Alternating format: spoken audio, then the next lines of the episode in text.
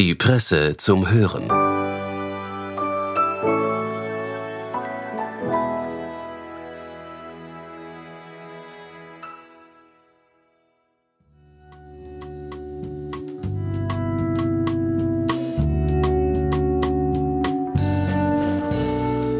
Herzlich willkommen bei der Presse zum Hören.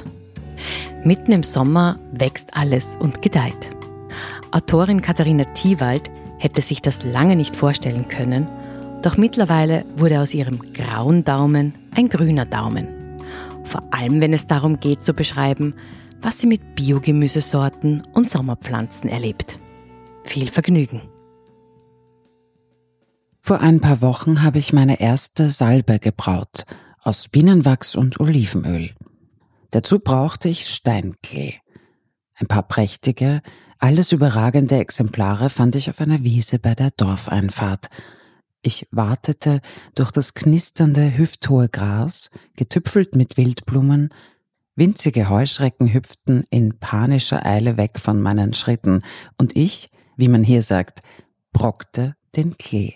Die Salbe daraus, hat Tanja mir im Kräuterkurs beigebracht, soll die Venen unterstützen. Ob das zutrifft, kann ich nicht beurteilen. Auf jeden Fall duftet sie nach intensiv dosierter Vanille und fühlt sich seidig an zwischen meinen Fingerkuppen. Zuletzt habe ich Zeit verloren, wollte kaum aufgewacht am Computer sitzen, Text produzieren, Wörter schlingen. Dann hat mich aber das Kräuterbeet vom Haus nicht mehr losgelassen. Der Salbei musste zurückgeschnitten, das Unkraut gezupft, der Lavendel in Büscheln kopfüber ans Pflanzenbord in die Küche gehängt werden, wo er nicht nur seinen Duft konserviert, sondern auch diesen konkreten Vormittag, den ich mit den Kräutern zugebracht habe, wortlos, verstrickt, vielmehr in eine liebevolle Handlung an und mit Pflanzen. Ich kann nicht behaupten, dass ich einen grünen Daumen hätte. Ich höre Isa lachen, eher einen grauen Daumen. Ich hätte mir nie träumen lassen, dass ich eines Tages meine Sommer in der Nähe, sogar unmittelbar von Folientunneln voller Biogemüse verbringen und es mit eigenen Händen auf einem Bauernmarkt verkaufen würde. Mittlerweile sind es fast 17 Jahre geworden. Die Herrin des Hügels, auf dem Zucchini, Kürbisse, Tomaten, Paprika und vieles mehr in langen Reihen gedeihen, ist Isa, sekundiert von Alfred, der sich neuerlich braune Knie geholt hat, als er die Bahn der abgeernteten Kohlrabi bearbeitete. Isa und Alfred sind in den späten 80ern hierher gezogen, ins tiefe Südburgenland und haben ein altes Haus zu neuem Leben erweckt, samt umgebenden Grund, auf dem Apfelbäume ihre alten Kronen entfaltet haben, Quitten und Maulbeeren wachsen. Aus dem ausgelaugten Boden Erbe konventioneller Landwirtschaft, haben die beiden wieder satte, dunkle Erde gemacht und es wächst. Alles, fast alles. Das sich deutlich ändernde Klima ist ein Faktor, der uns noch herausfordern wird. Irgendwas klappt immer nicht. Voriges Jahr sind die roten Rüben den Wühlmäusen zum Opfer gefallen. Heuer musste eine Schneckeninvasion abgewehrt werden. Klipp, klipp, klapp. Isa mit den Scherenhänden. Aber da stehen sie nun beschützt, gepflegt. Zucchini-Pflanzen wie aus Meerestiefen hervorgeholt, riesenhafte Zauberalgen, meterlange Reihen von grünem Gewinde, unter dem gelbe Fisolen reifen, die satten Blüten von Kürbissen samt Blattbegleitung. Die Windspielwedel des Kukuruts. Ich kann mich gut an den ersten Biss erinnern, den ich hier in einen Pfefferoni tat. Dieser Biss datiert aus dem Jahr 2006. Alle hatten noch Handys mit Tastatur und in paralleller Einfachheit dazu war zumindest in meinem Geschmacksnerven das Thema Gemüse als relativ fade Angelegenheit abgespeichert. In meiner Kindheit, gartenlos verbracht, kam das Gemüse aus der Gemischtwarenhandlung im Ortskern und davor vermutlich aus Holland. Und obwohl meine Mutter oft liebevolle Abendessen machte, Kleckse von Cottage Cheese, Wursträder und Gemüseschnitze auf runden Brettern drapierte, sie haben einen Fixplatz in meinem Herzen, diese Abendessen. Erinnere ich die vermeintlichen Vitaminträger aus diesen Jausen kulinarisch als, sagen wir, lässlich. Und dann das. Zahling, Sommer 2006. Ich war eingeladen. Unter der Sommersonne und unter allem, was der Garten hergab, bog sich der Tisch. Ich, Waschbetonkind, fand schon das Bild, das dieser Tisch hergab, berauschend. Und dann biss ich in die Pfefferoni, den milden Spiral, dessen Geschwister auf einem Strauch 50 Meter hügelabwärts einem anderen Esser bereit wuchsen. Es öffnete sich Frische in meinem Mund, die mich wie hinterrücks überraschte. Gras, Luft, Quellwasser, alles in diesem einen Bissen. Ich war verzaubert, eingewickelt. Seitdem lebe ich hier. Außer wenn ich, klassische Burgenlandpendlerin, zum Arbeiten in Wien bin. Um Freundschaft mit den scharfen Gegenspielern der Pfefferoni, den Chilis, zu schließen, brauchte ich mehr Zeit als diesen Morgen. Gärtnerisch ahnungslos hatte ich stets geglaubt, scharf wäre scharf und somit kaum essbar. Was für ein Irrtum. Ich testete und tastete mich heran. Ich begann mit der zarten Schärfe am Ende der Süße eines Glockenpfefferonis, löschte das eine oder andere Feuerchen einer Kirschchili mit Brotbissen und entdeckte schließlich, dass Habaneros nur scheinbar erbarmungslos sind und irgendwann eine Himbeernote freigeben. Auf dem Bauernmarkt kann ich seither den gewissen Leuten, die von der Chili-Kiste magisch angezogen werden, erklären, dass zum Beispiel der Lemon Drop tatsächlich einen zitronigen Kick hat. Chilis allerdings sind, wenn auch geliebtes, Beiwerk und relative Spätzünder im Jahresverlauf. Die Stars in Isas Garten sind und bleiben die Paradeiser. Ich glaube, die Frau mit den Tomaten ist allen Stammkunden des Fürstenfelder Bauernmarkts ein Begriff, trotz mehrerer anderer Gemüsestände. Das Wunder beginnt im tiefen Winter, wenn die Abende lang werden, die Dunkelheit uns ins Haus treibt, an den großen Küchentisch. Suchtmittelkatalog, so könnte man den Samenkatalog der biozertifizierten Firma auch nennen, bei der Isa ihre Bestellung aufgibt. Wir betrachten die Fotos im Katalog und wägen ab, Immerhin haben wir zu Spitzenzeiten 42 Tomatensorten in den Folientunneln wachsen. Nehmen wir etwas aus dem Programm. Ist eine Sorte nicht gut gediehen, hat nicht so toll geschmeckt, wurde von Kunden nicht angenommen? Ich werfe stets einen Stein ins Brett für White Peach, eine weiße, weiche Kleinigkeit, die tatsächlich eine Pfirsichnote hat. Aber von den konservativen Tomatenkäufern, ich esse nur rote Tomaten, liegen gelassen wird. Ich lasse die Früchte dann eben bereits beim Einräumen für den Markt in meinem Mund verschwinden. Welche von den Sorten, die ins bräunlich-schwarze gehen, behalten wir bei? Welche bleibt zu lange um den Stielansatz grün? Czerny Prinz, der schwarze Prinz, steht außer Debatte, auch wenn er im Prozess der Aufblusterung manchmal aufreißt. An der Stelle, wo er stand, roch ich einmal beim Ernten, es war ein feuchter Tag plötzlich, Schokolade und trug diese Erkenntnis in die Küche und an den Herd. Gloria Mundi, sic transit im Mund, im Herbst, im Winter, vielleicht aber auch sic recreatur jedes Jahr. Die Gloria der Welt, der Erde, sie vergeht, sie kommt wieder. Wenn die Samen im Haus sind, beginnt ein wochenlanger Prozess, der mit Pinzetten und Kistchen zu tun hat, Filzstiften, Karton, Sand und Maulwurfshügelerde. Erst zeigen sich winzige Keimlinge in den Kisten auf den Fensterbrettern unter violettem Licht. Rasch werden sie größer, müssen pikiert werden. Jede Pflanze zieht in einen eigenen Topf um. Wer im Haus ist, springt ein. Stäbchen mit Namen beschriften, Töpfchen befüllen, mit Erde, aber auch mit einem Hauch Schafwolle und Pflänzlinge behutsam umbetten.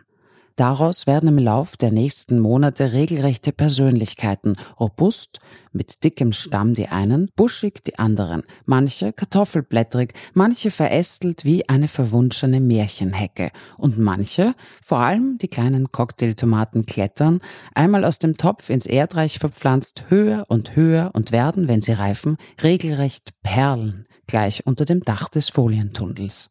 Während die Fragen der Kunden auf dem Markt nach dem Werden der Tomaten im Anschwellen des Jahres an Sehnsucht zunehmen, gibt der Garten Grünes her, Spinat und Salat, Radieschen und Kohlrabi. Dann, etwas später, füllen sich die Erbsenschoten, dreht sich das Weißkraut zu spitzen Hüten, gehen die Beerensträucher über. An späten Junitagen sitze ich im Bärengarten, das Gesicht unter einem Wagenrad von Hut vor der Sonne verborgen und höre, während ich Riebissel und Josterbeeren zupfe, stundenlang Hörbücher. Heuer habe ich versucht, mit einem Bärenkamm meine Bärenzeit ein bisschen zu straffen. Schließlich braucht mein Schreibleben nicht nur meine Ohren, sondern auch meine Augen. Und vor allem meine Finger. Das alles aber ist relativ harmlos im Vergleich zu Isas Fisolen. Sie durchkämmt lange Reihen, großteils hockend, Blätter teilend, suchend, pflückend. Fast jedes Stück geht durch ihre Finger. Kiste um Kiste füllt sich. Wer glaubt, dass Fisolen Fisolen sind, irrt. Manchmal am Samstagmorgen, während wir den Stand aufbauen, mit Zelt und Tischen hantieren, umstreifen uns einzelne Kunden mit der Aura von Jägern. Was sie wollen? Gelbe Fisolen. An manchen Tagen sind die stifteligen Berge schon nach einer knappen Stunde bis aufs letzte Böhnchen ausverkauft. Gelb, nicht grün. Mir schmecken Fisolen nicht. Deswegen kann ich nachfragen, den Unterschied nur mit einem Schulterzucken und Wagen, die Leute sagen, Sätzen erklären. Ein Teil meiner Abneigung mag der Tatsache geschuldet sein, dass ich in den vergangenen Jahren auch lange Stunden auf Knien rutschend zwischen Visolen zugebracht habe, sie gießend, sie jätend, sie erntend. Ich war jünger, nicht die Knie waren das Problem, sondern die Zeilen. Der Garten besteht aus langen Zeilen Erde. Der Garten ruft, er schreibt sich ein in die Körper, unter die Haut, weil wir essen, was er uns gibt, aber auch in die Gelenke, die Schleimbeutel, die Sehnenscheiden, das Kreuz. Er ist nie nur ein bisschen. Er wächst in die Träume hinein. Wände und Winden aus Grün, Mauerwerk aus Blätterwerk. Unlängst träumte ich an mehreren Nächten hintereinander jeweils von Salbei, Lavendel und Brennnesseln. Sie greifen nach mir, aber ich renne mit ausgestreckten Fingern anderen Zeilen hinterher, die mich ebenfalls brauchen, Buchstabengewächsen. Food, wie man auf Englisch sagt, for thought. Auch Bücherschreiben ist nie nur ein bisschen. Inzwischen, auch das ist wachsen, gibt es ausgeklügelte Bewässerungssysteme in Isas Garten, Maisstärkenfolie auf dem Tomatenbeet, die das Unkraut, Beikraut eindämmen. Das Werk der Gärtnerin braucht ähnliche Konsequenz wie das der Bücherfrau. Nicht umsonst springen die Metaphern über, lässt man Gedanken sprießen, setzt man Pflanzen, als seien sie Lettern, und Lettern umgekehrt wie Pflanzen. Während das Bücherwerk einen Stapel bildet, wie hoch auch immer und linear gemacht erscheint, samt begleitenden einmal kurz Getös von medialer Wahrnehmung und Facebook-Bemühung, ist die Gartenkunst zyklisch. Jedes Jahr folgt einem Rhythmus, scheint einen Atem zu haben, den der Gärtner mitatmet, mitspürt. Alfred zum Beispiel kann mit fast zauberischer Leichtigkeit den idealen Zeitpunkt zum Heumachen bestimmen, ein tänzelnder Slalom durch Gewittertage. Und doch ist es ein Werk, braucht Zeit, Auseinandersetzung, wissende Hände und die Zuneigung, die nur jene belächeln, die mit Pflanzenreden als Schwachsinn einstufen, weil sie die Metapher für Achtung, Aufmerksamkeit und das Gedeihen, das dem folgt, nicht verstehen. Die Welt in dieser ursprünglichen Bedeutung ist ihnen fremd. Waschbeton Kinder. In Zeiten, da alles gemessen und entschlüsselt wird, durchaus Waschbetongeist, frage ich mich, warum es keine Paradeissommeliers gibt, die imstande sind, genau zu beschreiben, wie sich eine German Gold mit dem roten Feuermal auf ihrem riesigen gelben Bauch geschmacklich von, sagen wir, einer gelben Uit unterscheidet, die rundum zitronengelb ist, oder eine Green Zebra mit zart gelbem Ansatz über einer grün schattierten Streifenschicht von einer Calypso, die Stadt mit Gelb mit Zartrosa aufwartet. Heirloom Tomatoes, so heißt es manchmal auf schicken englischen Speisekarten, wörtlich Erbstücktomaten. Das ist allerdings nur der Sammelbegriff für alles, was sich im paradiesisch-paradeisischen Füllhorn so findet.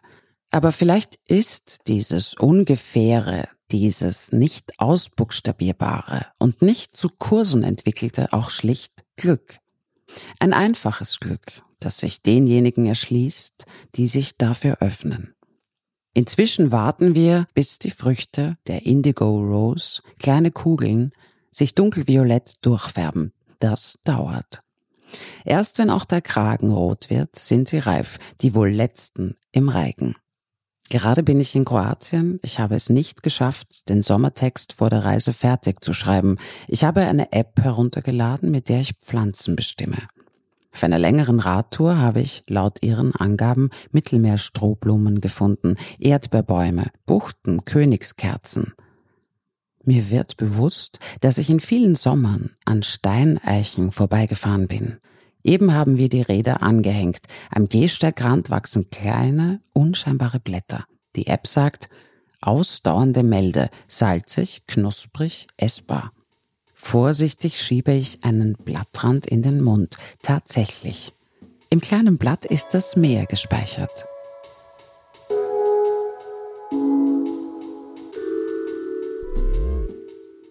Das war der Text von Katharina Thiewald aus dem Spektrum. Wir bedanken uns fürs Zuhören und wünschen ein schönes Wochenende.